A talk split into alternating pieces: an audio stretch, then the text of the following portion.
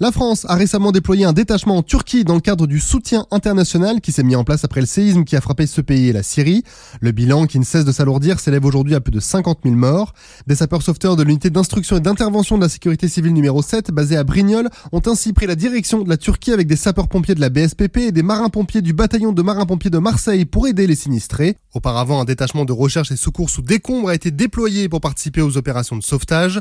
En tout, près de 70 sapeurs-sauveteurs et des chiens de l'UISC 1 de Nogent-le-Rotrou, plus de 60 sapeurs-pompiers de Paris et plusieurs chiens de la zone de défense et de sécurité d'Île-de-France ont fait le déplacement pour aider les sinistrés.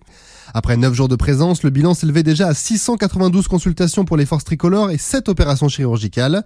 Et justement, nous sommes avec Tim qui appartient à l'unité d'instruction et d'intervention de la sécurité civile numéro 7 ou UIISC 7 qui est déployée là-bas. Bonjour, est-ce que déjà tu peux te présenter? Bonjour, je suis le lieutenant Timothée. Je fais partie du détachement français qui a été envoyé en Turquie le dimanche 12 février. Et j'appartiens donc à l'unité d'instruction et d'intervention de la sécurité civile numéro 7 située à Brignoles. Ma fonction sur cette mission est officier de liaison, en charge donc des relations et de la coordination avec les autorités locales, françaises et européennes, ainsi que le soutien au sein du poste de commandement français. Vous êtes déployé en Turquie, c'est quoi votre mission? Nous sommes déployés sur la ville de Gulbashi, dans la province d'Adiyaman, située à environ 150 km au nord de la frontière syrienne. Notre mission est de prendre en charge les victimes liées au séisme et de leur prodiguer les soins nécessaires suite à la fermeture de l'hôpital local. Donc nous avons mis en œuvre un hôpital de campagne pour prendre en charge ces patients. Et comment s'est passé votre déploiement? Suite à la demande d'aide internationale de la Turquie, nous avons été déployés et avons embarqué le dimanche 12 février à l'aéroport de Marignane en voie aérienne direction euh, l'aéroport de Gaziantep. Une fois arrivé à Gaziantep, nous avons eu un transit euh, en voie routière de 2h30 donc pour arriver sur notre lieu euh, de mission sur la ville de Golbashi. Et donc ce détachement, comment il est composé?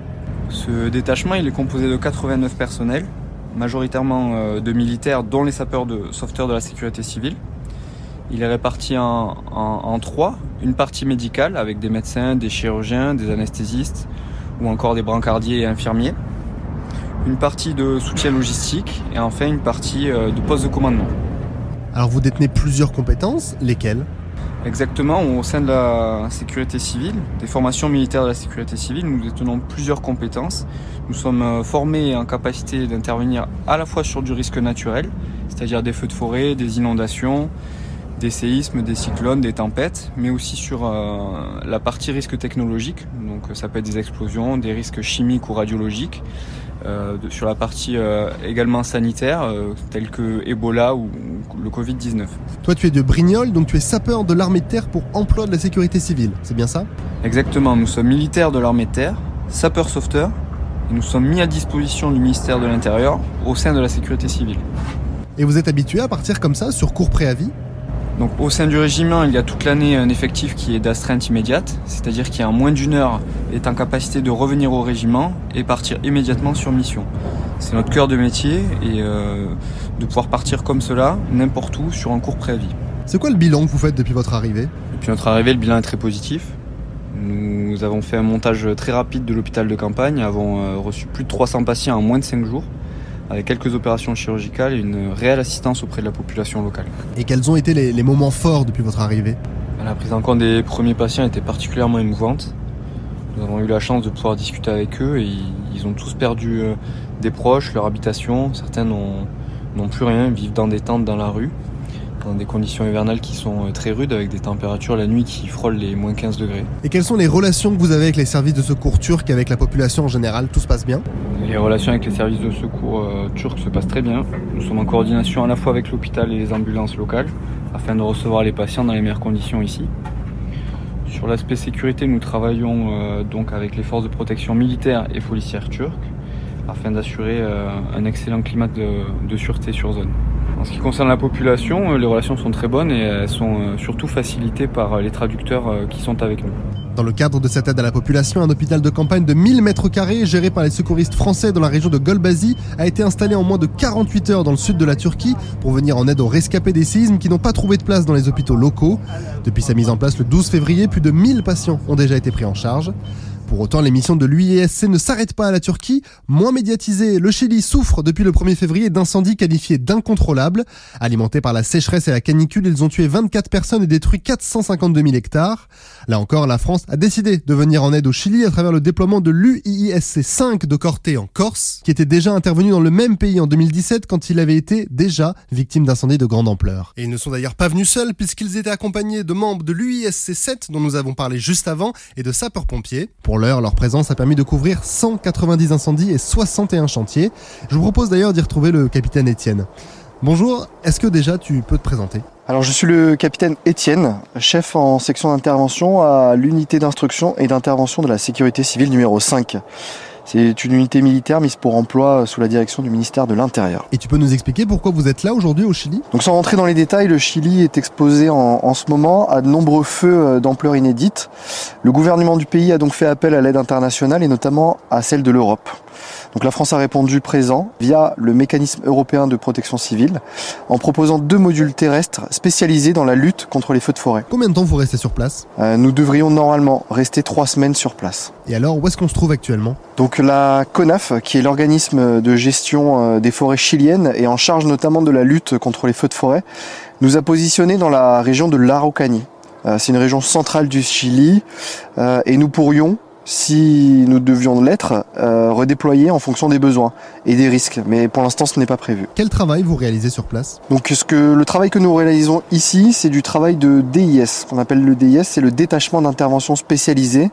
Euh, nous travaillons sans véhicule, avec du matériel portatif, des motopompes, des tuyaux, des tronçonneuses.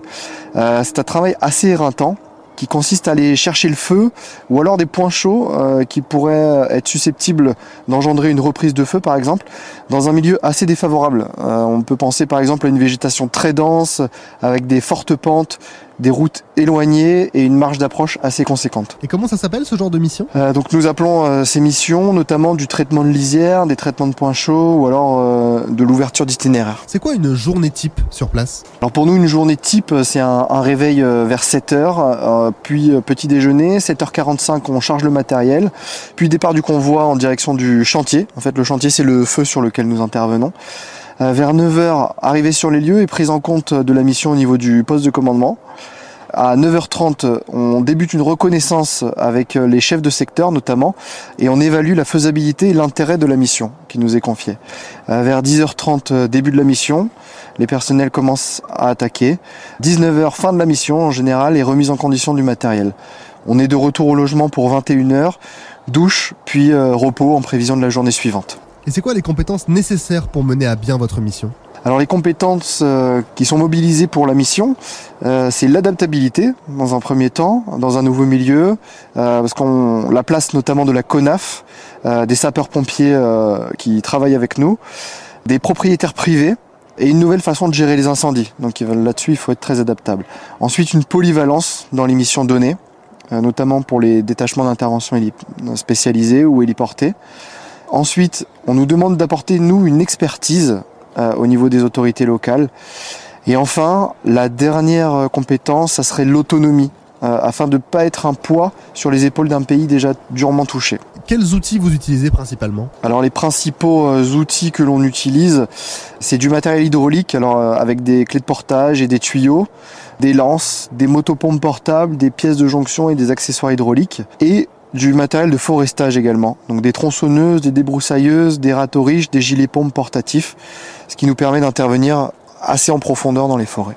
Alors Étienne, je vois que tu n'es pas seul. Bonjour, est-ce que tu peux te présenter?